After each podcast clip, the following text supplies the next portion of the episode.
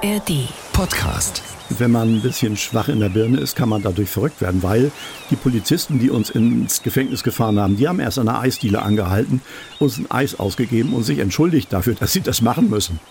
Also es war äh, von vornherein total verrückt. Sagt Kapitän Stefan Schmidt, der heute 81 Jahre alt ist. Er ist nicht nur jahrzehntelang zur See gefahren und hat eine Seemannsschule in der Südsee geleitet, nein, er hat auch Flüchtlinge im Mittelmeer gerettet, ist dafür ausgezeichnet worden und musste dafür auch ins Gefängnis. Und heute ist Stefan Schmidt Flüchtlingsbeauftragter des Schleswig-Holsteinischen Landtages.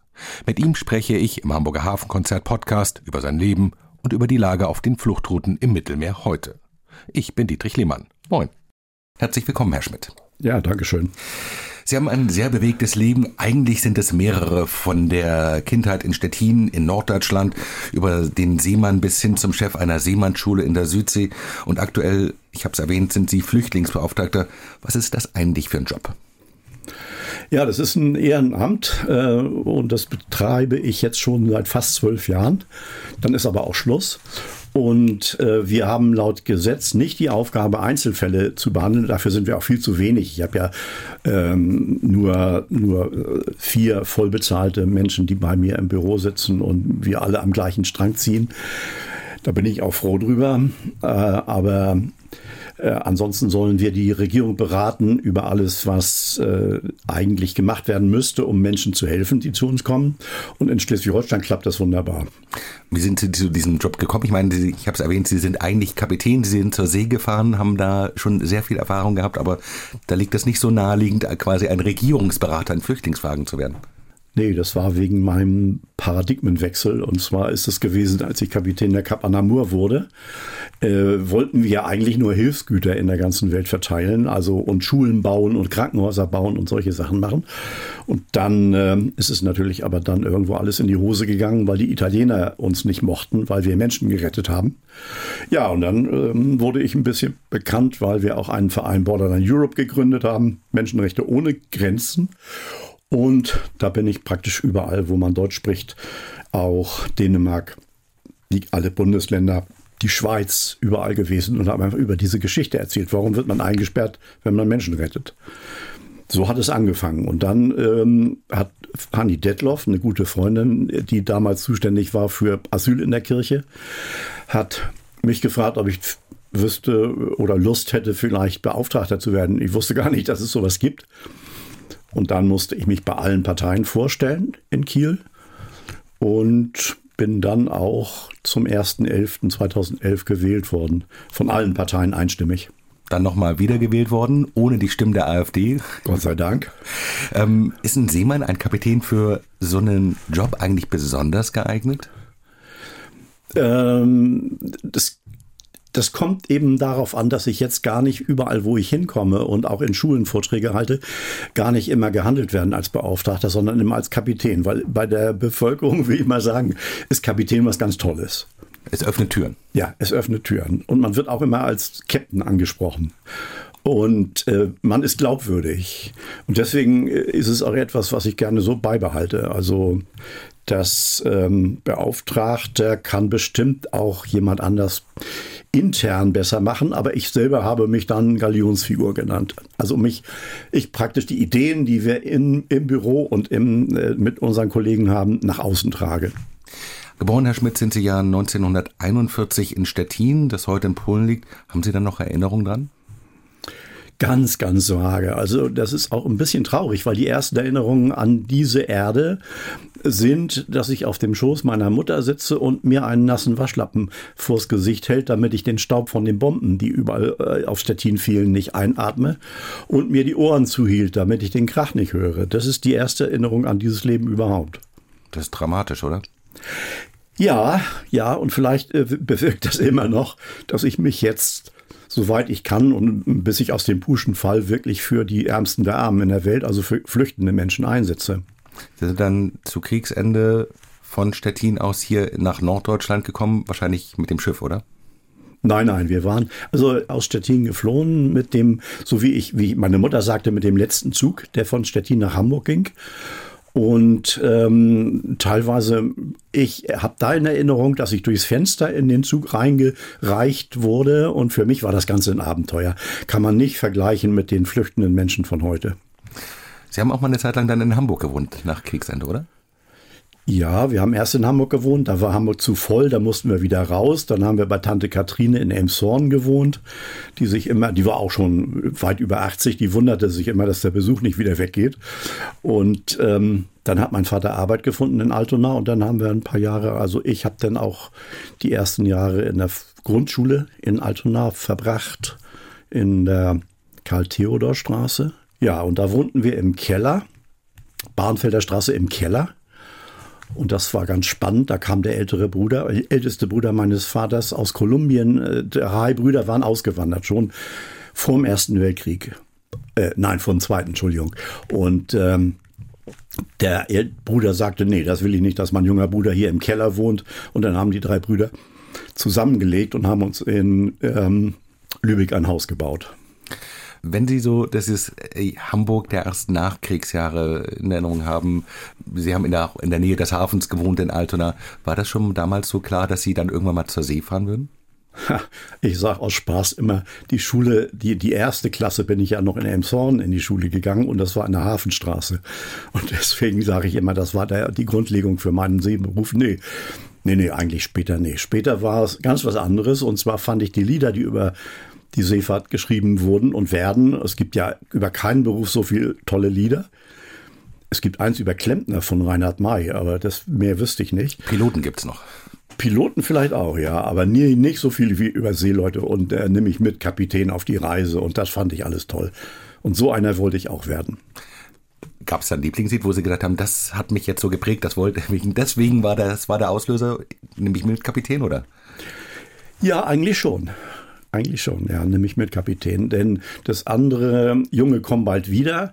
Ich hatte eine Tante, die war mal ähm, mit einem Seemann verheiratet, der aber irgendwie auf See verschollen ist.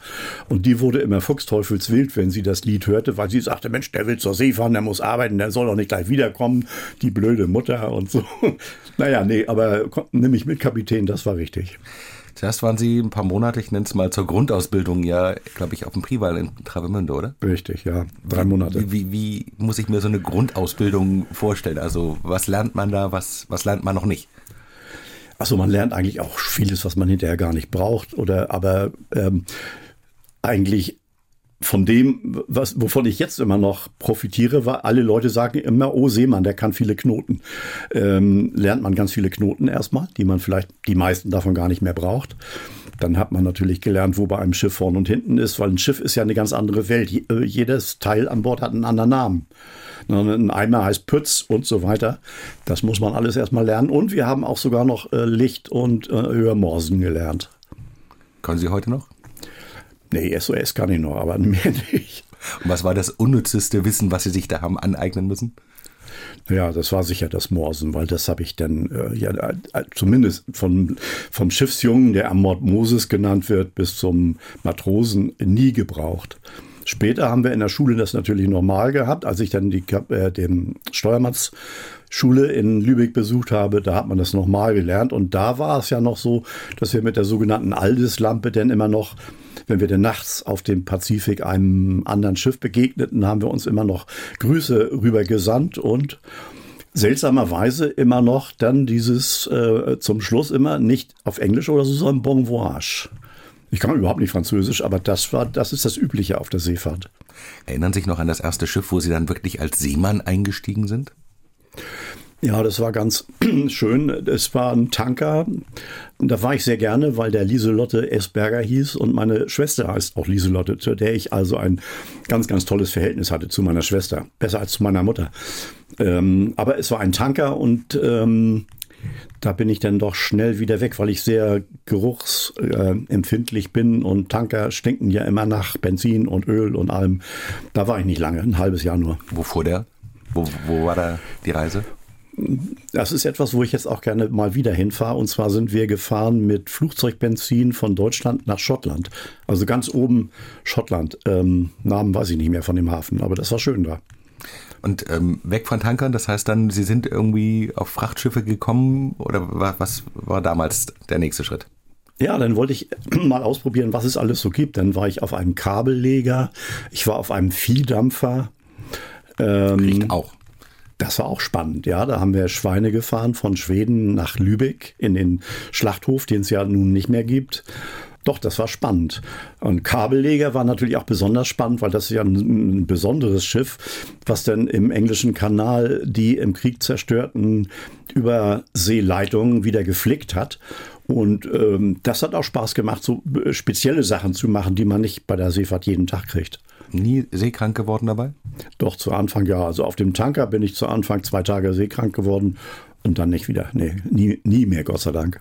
Das ist aber noch nicht die große Fahrt gewesen. Also es ist noch nicht weltweit. Ähm, nehme ich mit, Kapitän auf die Reise, haben Sie gesagt, war so der Auslöser. Sehnsucht nach ferneren Zielen gehabt?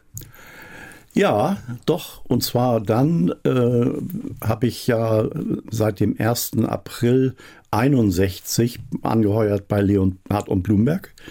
Damals neben der Reederei Töpfer eine der besten Reedereien Deutschlands. Niemand, der da auf den Schiffen fuhr, ist äh, nach dem Urlaub woanders hingegangen. Also das war immer schön. Man hat auf jedem Schiff dann auch Kollegen wieder getroffen. Und der war die erste Reise dann von Hamburg nach Newport News.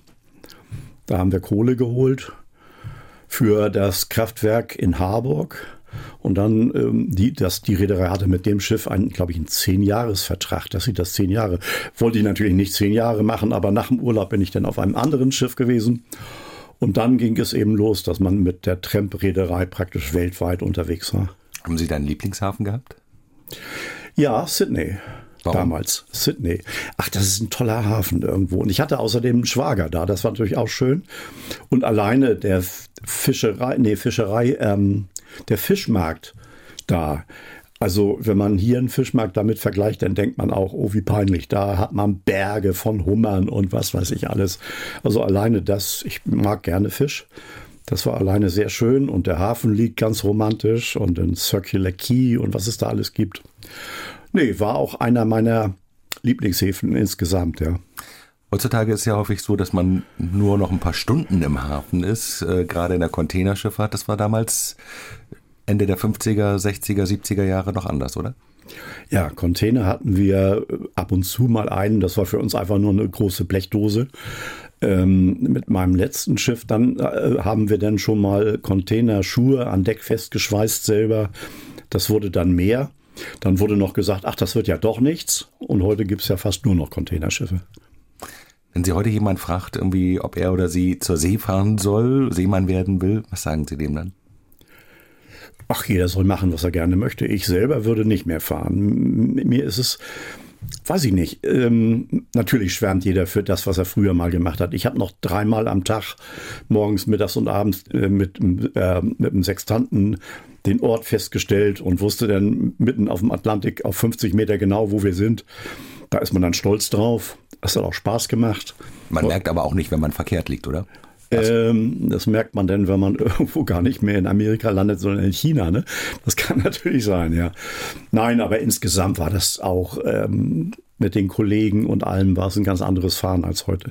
Heute ist es eigentlich so, die Leute, die fahren, ich bin ja später auch noch Lehrer geworden an der Seemannsschule in Travemünde, die jetzt fahren, die haben alle vor, nicht praktisch ihr Leben auf See zu verbringen, sondern die fahren, werden Offizier und werden dann Lotse oder gehen zur Reederei oder, oder sonst irgendwo hin an Land. Für viele Seeleute auf der Welt ist die Seefahrt auch eine Chance rauszukommen und mehr Geld zu verdienen, als das an Land möglich ist, etwa auf den Philippinen oder in der Ukraine. Sie, Herr Schmidt, äh, waren noch viel weiter entfernt, um Seeleute auszubilden für die weltweite Fahrt, oder? Ja, ich war Leiter der Seemannsschule auf äh, Besio in Kiribati. Und wir hatten da auch Seeleute an Bord, äh, ich glaube 62 die ersten. Super Seeleute, das einzige Dumme bei denen war, dass sie äh, äh, kein Gen haben, was Alkohol verarbeitet. Also wie wahrscheinlich die äh, Indianer in Nordamerika. Ähm, also man musste schon sehen, dass die nicht zu viel Alkohol kriegten, aber ansonsten super Seeleute, nette Leute. Ich, hab, ich bin gerne mit denen gefahren. Das ist in der Südsee, das ist genau quasi, wenn man einmal durchbohrt durch die Erde, dann ist man ungefähr da, inselreich. Ja. Wie, wie kommt das, dass ein deutscher Seemann, ein deutscher Kapitän da eine Seemannsschule hat? Ja, es gibt, ähm, es gibt eine Insel, die besteht praktisch nur aus Phosphat. Und da arbeiten die ähm, jungen Männer aus Kiribati und aus Tuvalu äh, hauptsächlich in der Phosphatindustrie. Aber es ist natürlich abzusehen, dass diese Insel irgendwann mal alle ist, wenn man sie weggebracht hat mit Schiffen. Und äh, da äh, fuhr die Hamburg Süd mit, äh, mit ihren großen Schiffen immer an Kiribati vorbei und haben das mitgekriegt, was da los ist und haben gesagt, irgendwie müssen wir mal gucken, dass dann nicht plötzlich die ganze Insel arbeitslos ist und wir gucken mal, ob wir da nicht eine Seemannsschule einrichten können. Und die haben es dann mit acht, glaube ich, acht deutschen Reedereien gemeinsam in einem Konsortium gemacht, dass sie die Schule da eingerichtet haben. Da wurden dann die ähm, Dreivierteljahr die, die jungen Leute, jungen Männer ausgebildet. Und dann ging ein deutscher Bootsmann rüber und hat sich seine Mannschaft mitgenommen und ist dann auf einem Schiff eingestiegen. Und war das eine Alternative für diese Seeleute, äh, für die Leute dort vor Ort? Also ist das eine Alternative? Gibt das immer noch? Jetzt gibt es das nicht mehr, nein. Und zwar ist es deswegen nicht mehr, weil natürlich die Fahrt von Kiribati mit dem Flugzeug alleine einmal äh, nach Europa aufs Schiff einzusteigen, äh, hat ja mindestens so 2000 ähm, Euro gekostet. Und wenn man jetzt hier den ganzen, Ost, den ganzen Osten hat und Ukraine und so, da kamen auch ganz viele Seeleute später, ähm, dann kriegt man die hier für 50 Euro her. Und wenn die nichts taugen, schickt man sie eben für 20 Euro wieder nach Hause. Also es war leider so, dass es dann, ähm, als der Osten auf gemacht wurde, äh, ziemlich vorbei war mit denen. Sie sind später auch noch Honorarkonsul von Tuvalu geworden, einem Inselstaat, einem der kleinsten Länder der Erde. Wie kam das auch mit dieser Seemannsschule? Mm, ja, das war so, dass ich dann, als ich da der Leiter der Seemannsschule war, denn aus dem Nachbarland kamen dann auch zum Beispiel der Staatssekretär Jonathana Jonathana, ein ganz toller Mann, der wurde später dann mein Freund und wurde nicht nur mein Freund, sondern war dann noch nicht nur Staatssekretär, sondern wurde auch äh, oberster Minister in Tuvalu. Und ähm, so ist es dann gekommen, dass der dann eines Tages mich fragte, ob ich denn hier mal in Deutschland vielleicht die Interessen der Tuvalu-Seeleute vertreten möchte als Honorarkonsul. Honorar heißt übrigens auch Ehre. Ne? Ich habe immer gedacht, da kriegt man Honorar, aber war wohl nicht. Und, dass man dann hier auch mal einen Pass verlängern kann oder solche Sachen machen kann. Ja. Tuvalu und Kiribati, das sind ja Länder, die liegen nur ein paar Meter über dem Meeresspiegel. Die gelten als wahrscheinlich die Länder, die als erstes durch diesen Meeresspiegelanstieg untergehen werden. Gibt es da auch schon sowas wie Flüchtlingsbewegung, Absetzbewegung? Ja, nicht direkt, dass die Leute fliehen, aber ich weiß zum Beispiel, dass ähm, Kiribati eine Insel im äh, Fiji-Archipel gekauft hat, auf der auch dann nur Leute von den Gilbert-Inseln wohnen. Gilbert-Inseln hießen die früher.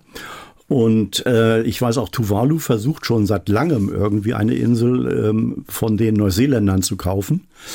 Also die versuchen schon da auch irgendwie eine Alternative zu finden. Aber das Thema Flüchtlingsbewegung durch Klimawandel, das ist ja auch eins, was Sie letztendlich jetzt als Flüchtlingsbeauftragte im weitesten Sinne auch noch nach wie vor beschäftigt. Also Sie verfolgt das Thema schon länger. Das verfolgt mich schon lange, ja, genau. Es ist ja auch, ähm, ja gut, ich habe ja vorhin auch gesagt, vielleicht hängt es damit zusammen, dass die erste Erfahrung in der Welt war nasser Waschlappen irgendwie denke ich, ich bin jetzt ja irgendwie ein bisschen dafür ausgesucht, weil ich als Kapitän ein gewisses Vertrauen habe bei Menschen, die mir zuhören und sagen, der redet nicht irgendeinen Quatsch. Und das muss ich auch ausnutzen. Und deswegen versuche ich eben den Ärmsten der Armen zu helfen, soweit ich kann. Als Kapitän, Herr Schmidt, haben Sie 2004 weltweit Schlagzeilen gemacht, und zwar im Mittelmeer, als Sie afrikanische Flüchtlinge gerettet haben. Lassen Sie uns noch mal einen Schritt zurückschauen. Wie kamen Sie überhaupt an Bord des Schiffes Cap Anamur, wo Sie ja unterwegs waren damals? Ja, die Geschichte hängt wieder mit äh, Kiribati und Tuvalu zusammen, weil Elias Bierdl, ein Journalist, äh, ein Journalist und Chef vom Cap Anamur, vom Komitee Cap Anamur, mich eines Tages anrief und sagte, ich habe gehört, ähm, dass Tuvalu wahrscheinlich eines der ersten Länder sein wird, was durch die globale Erwärmung untergeht. Denn die höchste Erhebung sind da zweieinhalb Meter. Äh, wir überlegen, ob wir nicht für dieses Land auch irgendwas tun können jetzt schon. Und wir wollen uns mal treffen. Und dann habe ich ihn getroffen als Honorarkonsul. Und während des Gespräches stellte sich raus, er würde gerne ein Schiff kaufen und äh, wüsste nicht, wie das geht. Und ich habe gesagt, ne, frag mich doch, ich weiß es, ich bin Kapitän. Wusste er vorher gar nicht. Mhm. Ja, und so sind wir dann zusammengekommen, haben ein Schiff, was ich kannte, wo tuvalesische Sol ähm, Soldaten, äh, Matrosen drauf waren, äh, das zum Verkauf war und was ideal geeignet war. Also es hatte ein Zwischendeck, was heute Schiffe gar nicht mehr haben. Es hatte einen 25-Tonnen-Kran, was heute auch fast gar nicht mehr üblich ist. Damit man Ladung auch quasi ohne Kran ja, an Land Dass man überall autark ist, mhm. genau. Ja, und ähm, dann haben wir uns so zusammengefunden und dieses Schiff gekauft für 1,8 Millionen Euro. Und Aber äh, Mittelmeer ist nicht Kiribati. Nein, nein, das war dann auch gar nicht ähm, im Vordergrund, weil äh, da wussten wir ja noch nicht, geht das Land wirklich unter und was können wir da tun. Aber was wir sofort tun konnten, war ja, dass wir Hilfsgüter dahin fahren, wo das Komitee Cap Anamur überall äh, nicht in der ganzen Welt, aber immerhin bis Hawaii und auch ähm, an der afrikanischen Küste und so, wo die überall Schulen bauen, Krankenhäuser betreiben und so weiter. Und äh, da jetzt einfach Hilfsgüter hinbringen, das war dann unsere Aufgabe mit dem Schiff. 2004, wir haben es erwähnt, waren Sie dann im Mittelmeer gerade unterwegs. Sie sind das wahrscheinlich schon oft gefragt worden. Es gab einen Moment, wo Sie dann gesehen haben, da ist ein Boot mit Flüchtlingen, ich glaube 37 waren es, ja. die sind in Not. Ähm, können Sie sich an dieses Bild noch konkret erinnern? Also es fing ganz friedlich an. Ich saß in meiner Kammer nachmittags. Ich bin da die 8-12 Wache gegangen auf dem Schiff und nachmittags habe ich dann einen kleinen Mittagsschlaf gemacht mit meiner Katze auf dem Schoß. Die ist mitgefahren. Und dann kam der zweite Offizier rein, ein ehemaliger Kapitänleutnant der deutschen Marine und sagte, du, da ist ein Boot, komm mal hoch. Kann mir da nichts draus machen, was das ist. Und haben wir gedacht, das wäre ein Arbeiterboot, was in äh, Richtung Ölbohrplattform fuhr, die da in der Nähe war. Und dann fingen die aber an, mit einem roten T-Shirt zu winken. Und dann haben wir gedacht, ach nee, das stimmt, das ist was anderes. Und dann haben wir angehalten. Und dann kamen die näher und ähm, dann äh, haben wir gesehen, dass das Gummiboot Luft verlor und der Motor qualmte. Ja, und dieselbe haben uns dann auch berichtet, dass sie also gedacht haben, eine Stunde überleben sie noch und dann wären sie alle weg gewesen. Es waren auch Fischer in der Nähe, aber Berlusconi hatte allen Fischern in der, im Mittelmeer verboten zu retten die sollten die italienische Küstenwache rufen, wenn irgendwas ist, und die würde dann kommen. Es hat sich aber natürlich herausgestellt, dass die rufen können, so viel sie wollen, da kommt keiner. Dann haben Sie die Flüchtlinge an Bord genommen. Haben Sie da keinen Moment gezögert? Äh, gezögert insofern, als wir jeden Einzelnen haben hochkommen lassen und unser ähm, ehemaliger Marinesoldat hat erstmal geguckt, ob die bewaffnet sind, weil es gibt auch im Mittelmeer Piraten. Aber war nicht. Also das, die hatten ja, also die meisten hatten nicht mal Schuhe an, die hatten eine Hose und ein T-Shirt und sonst gar nichts. Im Boot selber war nichts mehr zu essen. Da war noch ein kleiner Kanister mit vier Liter Benzin und das war alles. Wie haben die Menschen reagiert, als sie sie an Bord geholt haben, der Cap Anamo? Erleichtert. Die haben erleichtert. Manche haben geweint. Unsere Krankenschwester, die wir an Bord hatten, hat erstmal geguckt, ist jemand verletzt oder krank oder so, hat die untersucht. Ja, und dann haben wir sie im Mittelmeer, äh, äh, im, im Zwischendeck untergebracht. Danach sollte es eigentlich in den nächsten Hafen gehen, oder? Ja, wir wollten nach Lampedusa. Äh, Lampedusa ist ja inzwischen sehr bekannt, ähm, ist, der, ist der dichteste Punkt an der nordafrikanischen Küste von Europa. Und ähm, dann haben wir gesehen, dass in den Hafen äh, dürfen wir nicht rein, weil unser Schiff zu groß ist und nur ein Kapitän, der den Hafen kennt, darf rein. Und dann haben wir versucht, über das Komitee einen anderen Hafen zu finden im Mittelmeer, irgendwo, wo wir hinfahren können. Das war dann erstmal schwierig, weil natürlich im Büro in Köln sitzen keine Seeleute, die haben dann irgendeinen Hafen, äh, der vielleicht noch kleiner war, gefunden. Aber letztendlich dann mit Hilfe der Ärzte ohne Grenzen, die uns immer sehr überall geholfen haben, äh, haben wir dann den Hafen Agrigento angesteuert. Und als ihr dort ankam? Ja, wir konnten gar nicht ankommen, weil wir natürlich nochmal vor der Zwölf-Meilen-Grenze, das ist denn, da fängt das nationale Gewässer an, zwölf Meilen, haben wir nochmal mit dem ähm, Hafendirektor gesprochen. Und der sagte, ja, alles klar, ihr dürft reinkommen. Und kurz danach kriegten wir dann über UKW die Nachricht, nein, ihr, es ist euch verboten, ähm, italienische Gewässer zu befahren. Warum? Als, als deutsches Schiff in einen europäischen Hafen einlaufen, wurde uns einfach verboten, ohne Begründung. Sie haben es trotzdem gemacht. Nein, ich, hab, ich bin umgekehrt. Ich habe es nicht gemacht, weil wenn jemand sagt, du darfst nicht, dann werde ich erstmal überlegen, wie ich trotzdem kann. Und dann sind wir doch wirklich, ich glaube, zehn Tage hin und her gefahren und haben äh, überall Hilfe gesucht, auch, auch beim der deutschen Botschaft Und äh, wussten, in Deutschland selber. Die, die wussten alle, dass sie Flüchtlinge an Bord haben. Ja, ja, natürlich, natürlich, klar. Äh, sowas verheimlicht man ja nicht. Vor allen Dingen, das ist ja, ähm, wir dachten ja, wenn wir Flüchtlinge an Bord haben, dann hilft man uns erst recht.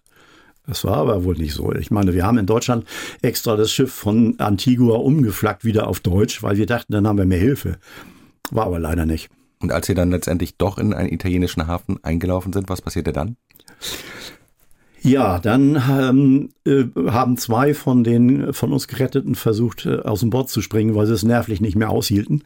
Und dann habe ich gesagt, das geht nicht so weiter. Ich äh, habe der italienischen Behörde dann ein Ultimatum gesetzt und habe gesagt, es geht hier nicht weiter. Also ich kann nicht für die Sicherheit des Schiffes und der Menschen an Bord garantieren. Deswegen laufe ich jetzt auf den Hafen zu und bitte um Einlauferlaubnis. Da kam gar nichts und deswegen sind wir vor dem Hafen dann vor Anker gegangen ja, und dann ähm, nächsten Tag kam dann, so wie eigentlich das normal ist, ein Lotse an Bord, dann kam der Hafenarzt an Bord und dann durften wir einlaufen. Ja, und dann ging es aber so los. Ich telefonierte dann nochmal mit einer Freundin über Handy und die sagte, du, wenn die euch mal nicht noch einsperren. Ich sage, nee, nee, jetzt ist alles geklärt, wunderbar, wir dürfen rein. Und dann wurden wir abgeholt von Polizisten. Ähm, die wollten alle Offiziere und Ingenieure mitnehmen, aber ich habe gesagt, es geht nicht. Das Schiff kann ja hier nicht ganz alleine so liegen und dann sind nur Elias Bierdl, der erste Offizier, Wladimir Daschkewitsch und ich sind dann mitgefahren ins Polizeihauptquartier, wurden einzeln verhört vom Polizeichef selber und wurden dann einzeln verhaftet. Was macht das mit einem, wenn man meint, man hat das Richtige getan und wird trotzdem dafür erstmal ins Gefängnis gesteckt? Wut?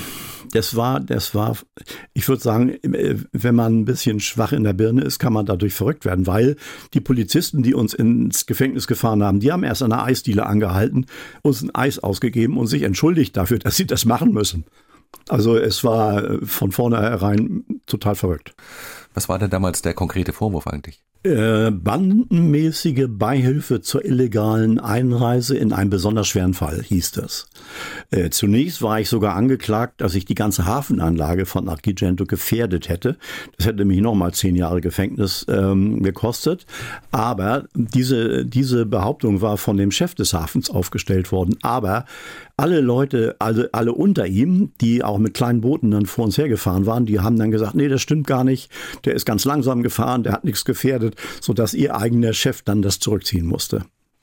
Man wolle einen Präzedenzfall verhindern. Das war damals so oft auch zu hören, zu lesen, äh, auch bei deutschen Politikern übrigens. Ähm, was für ein Präzedenzfall eigentlich genau? Ich weiß es nicht. Also es ist ja eigentlich so, dass jeder Kapitän jeden, den er in Seenot trifft, retten muss. Wäre das nicht so gewesen, wir haben mal nachgeguckt, wenn ich äh, in Deutschland angeklagt werde und ich hätte die nicht gerettet, dann wäre ich in Deutschland ohne weiteres sechs Jahre ins Gefängnis gekommen. Also äh, da ist man so ähm, überhaupt nicht, man hat gar nicht die Wahl und wir haben auch nie in ein Gesetz geguckt. Wir haben gesagt, nein, hier sind Leute in Not, die retten wir. Und das sollte eigentlich jeder Mensch tun, nicht nur auf See. Und warum dann jetzt ein Präzedenzfall draus gemacht werden sollte, das kann ich wirklich nicht nachvollziehen. Das ist irgendwie Politikerdenken. Sie mussten sich dann mehrere Jahre lang vor Gericht verantworten, was ich glaube jeden Monat dahin fahren. Wie muss ich mir so ein Verfahren wegen Schleusertum vor einem italienischen Gericht vorstellen? Wieder ziemlich verrückt. Äh, italienisches Gericht ist ja auch anders als bei uns. Also alle Türen blieben auf, selbst wenn die Zeugen drin äh, redeten, konnten andere Zeugen rein und raus und konnten hören, was der sagt. Also eigentlich unmöglich. Wir mussten, wie gesagt, eben jeden Monat einmal hin. Sonntags hin, montags ein Gerichtsverfahren, dann dienstags wieder nach Hause. Das hat natürlich den Verein äh, fast eine Million gekostet, das Ganze mit Anwälten und äh, hin und her fliegen.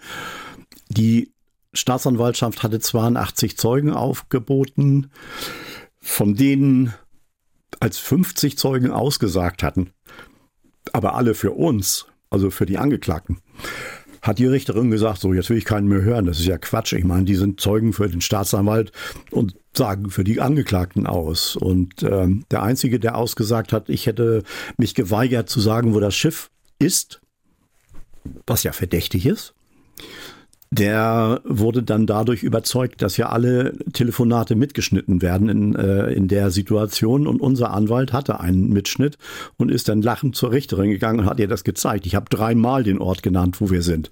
Also insofern sind alle Zeugen dann total äh, unglaubwürdig oder, oder sind für uns da gewesen.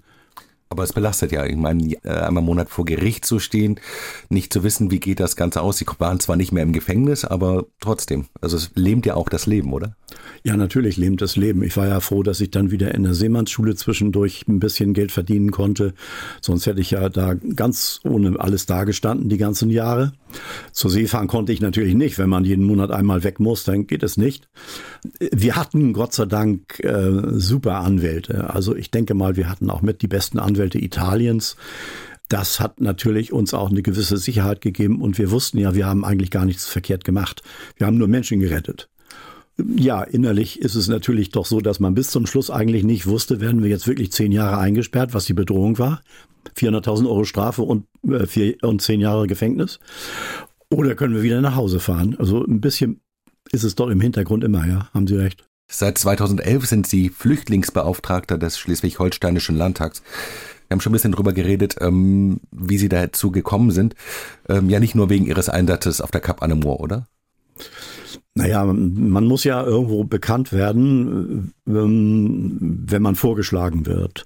Und bekannt geworden bin ich einmal durch die Kapanamur, aber dann auch dadurch, dass ich dann jahrelang für den Verein Borderline Europe Menschenrechte ohne Grenzen überall, ähm, wo man Deutsch spricht, äh, rumgefahren bin und habe berichtet über das, was sind Flüchtlinge überhaupt und wie gehen wir mit denen um. Also von der deutschsprachigen Schweiz, Dänemark, alle deutschen äh, Bundesländer und da bin ich eben so ein bisschen bekannt geworden und da wurde dann gedacht, ach, vielleicht ist der für diese Position geeignet. Also es gab vor mir zwei, die jeweils sechs Jahre das gemacht haben. Der erste war ein Bischof, ein bekannter Bischof und der zweite war ein oberer Richter aus Schleswig. Nochmal zurück in den ersten Jahren als Kapitän oder in den ersten Jahren, äh, Jahrzehnten als Seemann hatten Sie mit diesem Thema Flucht, Flüchtlinge eigentlich so eigentlich gar nichts zu tun, oder? Nö, gar nicht. Gar nicht. Nee, eigentlich nicht. Und auch nie welche getroffen und auch nie jemand in Seenot getroffen. Und äh, da war ich auch, muss ich sagen, leider, muss ich dazu sagen, leider auch ein sehr unpolitischer Mensch. Man ist natürlich auch in der Welt unterwegs und kriegt gar nicht alles mit, was so ist. Und die fürchterliche Aufregung in der Zeitung, die ist in einer Woche ja dann meistens auch schon wieder vergessen. Also dann sagte ich schon, das war so ein Paradigmenwechsel, dass ich jetzt eigentlich ein hundertprozentig politisch auch denkender Mensch geworden bin. Wenn Sie im Land unterwegs sind, in Schleswig-Holstein, ja eben nicht nur, sondern auch in ganz Deutschland und den angrenzenden Regionen, was sind die größten Probleme, Sorgen, Nöte, mit denen Sie da konfrontiert werden in Bezug auf Flüchtlinge und Fluchtbewegung? Das sind eigentlich immer die gleichen Probleme, dass wir versuchen, und in, in Schulen ist es eigentlich äh, sehr einfach. Also die Schüler sind dann noch sehr aufnahmefähig. Ähm, wo wir versuchen, dass die Schüler dann auch nach außen hin praktisch dann möglicherweise ihren Eltern, die AfD wählen, sagen, du, das geht gar nicht. Äh, sieh mal zu, dass du hier guckst, dass wir unsere Demokratie aufrechterhalten. Das heißt, Sie versuchen auch ein Verständnis zu wecken, Sie versuchen Offenheit vorzuleben. Gibt es da auch Bereiche, wo Sie an Ihre Grenzen stoßen? Seltsamerweise habe ich äh, da, wo ich äh, auftrete, eigentlich fast nie richtige Gegenstimmen gehabt. Ich habe zwei oder drei Briefe gekriegt, wo ich angefeindet wurde, weil ich die jetzigen Flüchtlinge mit denen äh, 1945 vergleiche. Aber das waren, wie gesagt, in der ganzen zwölf Jahren drei Briefe nur. Und ich habe schon manchmal gedacht, dass ich vielleicht zu wenig tue, weil ich so wenig angefeindet werde, weil ähm, man muss ja, wenn man irgendjemanden verteidigt, muss man ja damit rechnen, dass man auch angegriffen wird. Aber das ist eigentlich wenig. Aber trotz allem, es gibt bei manchen Leuten ja doch auch so eine diffuse Angst vor dem Fremden, was da kommt, dem, was ich nicht kenne. Ähm, können Sie das nachvollziehen, dass das auch so ein bisschen an der, an dem eigenen Wertvorstellung nagt, wenn viele Flüchtlinge hierher kommen und auch bleiben? Da haben Sie total recht. Und zwar ist es einfach das Problem, dass man äh, komischerweise gegen etwas ist, was man nicht kennt. Und deswegen versuche ich auch, auch mit Vereinen und so, äh, dass wir immer sagen, ladet doch mal geflüchtete Menschen ein. Wenn ihr die erstmal kennengelernt habt, dann ist das, natürlich sind auch bei geflüchteten Menschen manchmal faule Äpfel dabei, ist ganz klar. Wie genau wie bei uns in der Bevölkerung. Aber ich habe das ganz oft erlebt in den äh, mehr als zwölf Jahren, ja davor auch, dass wenn man dann irgendwie Menschen, geflüchtete Menschen mit Einheimischen zusammengebracht hat, dass dann plötzlich gesagt wird, ja, aber die sind ja ganz nett. Das hätte ich gar nicht gedacht. Im Mittelmeer dieser Tage kam gerade die Meldung, gibt es mehr tote Flüchtlinge als je zuvor. 1700 sagen die Vereinten Nationen und das sind nur die, wo man es weiß. Es gibt sicherlich eine hohe Zahl von Dunkelziffern, eine hohe Dunkelziffer dabei. Ähm, in den vergangenen Jahren war das das Niveau für das ganze Jahr. Hat sich da nochmal die Lage völlig verändert? Ähm, es gibt ja relativ viele Flüchtlingsorganisationen, private, die dort auch unterwegs sind und versuchen zu helfen. Was muss da geschehen? Ja, die versuchen zu helfen, aber ich habe heute gerade auch einen anderen Bericht gelesen, dass dann wieder so eins von diesen sogenannten Küstenwachbooten aus Libyen ähm, ein, ein, eines von den Flucht, Fluchthelfern so, sogar beschossen hat. Also die Situation da ist sehr undurchsichtig und ähm, es warten natürlich auch an der nordafrikanischen Küste Menschen, äh, wie sie da wegkommen können. Und wie nun gerade eine Welle entsteht, das kann ich von hier aus auch nicht sagen. Andersrum ist es ja so, dass man wieder anfängt, äh, was ich auch heute gerade gelesen habe, dass man also flüchtende Menschen ähm, aus den Städten raus in Busse packt, sie in die Wüste schafft und da einfach in die Wüste setzt, ohne Essen, Trinken, ohne alles. Also das, das ist Unmögliches, was da passiert. Und leider muss ich sagen, da ist ab und zu auch mal ein deutscher Außenminister, der da hingeht und Geld verteilt. Die EU hat sich ja gerade eben vor ein paar Tagen auf einen Flüchtlingskompromiss geeinigt und man will verstärkt auch an den Außengrenzen schauen, wie man die Flüchtlinge sortiert, verteilt. Viel wird darüber spekuliert, man könnte das vielleicht auch schon in Nordafrika machen. Löst das das Problem? Gar nicht. Das löst es überhaupt nicht. Wenn man es in Nordafrika macht, dann ist es so, dass die, die denn in dem Lager sind und nicht angenommen werden, die gehen dann ähm, drei Straßen weiter und steigen auf ein Boot. Also das löst überhaupt nichts. Und die Lager, die jetzt wir an den Grenzen Europas haben, also noch innerhalb Europas, wie zum Beispiel Lesbos, da bin ich selber gewesen. Und wenn Sie das Lager da sehen würden, dann würden Sie da äh, nicht mal Ihre böseste Feindin unterbringen wollen. Also das löst das Ganze überhaupt nicht. Was hören Sie eigentlich häufiger? Was lieber, Kapitän oder Flüchtlingsbeauftragter oder beides? Nee, Kapitän schon, Kapitän schon. Das ist ja etwas, wo ich auch lange dran gearbeitet habe. Also es ist ein langer Weg, bis man Kapitän ist. Und Flüchtlingsbeauftragter bin ich äh, zwar sehr geehrt, dass ich das wurde, weil auch alle Abgeordneten in Kiel mich gewählt haben. Ähm, aber Kapitän ist irgendwie, ich weiß es auch nicht, irgendwie ist das vier goldene Streifen auf der Schulter, ist toll. Aber Sie sitzen jetzt hier im hellen Sakko und eben ohne goldene Streifen. Sie haben es auch nicht nötig, das nach draußen zu tragen. Nee, das habe ich auch nicht nötig, aber das ist auch unter uns äh, Handelsschiffkapitänen total unüblich, äh, in Uniform an Land zu gehen. Es sei denn, es ist ein offizieller Anlass oder so. Aber ansonsten äh, wäre uns das peinlich. Nee, machen wir nicht. Wir stehen in der Uniform nur auf der Brücke, auch nur dann, wenn es nötig ist. Ansonsten, und das sehe ich auch immer wieder jetzt in, in irgendwelchen Filmen, wo es total verkehrt gezeigt wird, also auf See sind wir total privat, gehen auch in privaten Sachen rum. Im Hafen nur der, der an Deck steht und erkannt werden will als Offizier, der zieht seine Uniform an. Also das ist alles sehr ungezwungen. Im Herbst hören Sie auf, Ihre zweite Amtszeit als Flüchtlingsbeauftragter ist dann zu Ende. Wollen Sie eigentlich nicht mehr? Also ich, ich mache gerne, wenn das noch nicht geklärt ist, wer mein Nachfolger wird oder meine Nachfolgerin, mache ich gerne kommissarisch noch so weiter, bis alles genau geklärt ist. Und dann mache ich auch trotzdem immer noch weiter, dann aber nicht eben als Beauftragter, sondern bin ich nur noch Kapitän. Und äh, ich denke mal, in Schulen eingeladen werde ich dann auch immer noch, um da ähm, eben zu erklären, was sind Flüchtlinge, wie können wir ihnen helfen. Sie sagen, dann bin ich nur noch Kapitän. Ähm, das heißt, auch mal wieder zur See fahren? Oder ist das Kapitel nee, abgeschlossen? Nee, nee, nee. Ich bin gerne abends zu Hause. Verbringen Sie gerne noch Zeit am Wasser? Ich meine, man sagt immer so, die See lässt ein Seemann nie wirklich los. Ähm, kleines Beispiel, als ich im letzten Jahr ja die, das Bundesverdienstkreuz bekommen habe, äh, verliehen durch Daniel Günther, da bin ich hinterher mit meinem besten Freund nach Lübeck gefahren, aufs Hochufer hinter Travemünde und habe mich da oben auf eine Bank gesetzt und habe erstmal zwei Stunden lang den Horizont angeguckt, um mich runterzubringen. Also der Horizont ist mir wichtiger als die See selber. Wenn Sie einen Wunsch hätten, den Sie vielleicht gerade an die Politik bei uns richten könnten, was wäre der gerade auch aus Ihrer Erfahrung der letzten Jahre als Flüchtlingsbeauftragter? Ja, das möchte ich sogar ausweiten. Ich weiß, äh, meinem Freund, dem Journalisten Elias Bierdl, hat mal ein ganz berühmter Wissenschaftler in seinem letzten Interview, äh, was er hatte, mit Elias gesagt. Und Elias hat ihn gefragt, was würdest du denn der Menschheit sagen?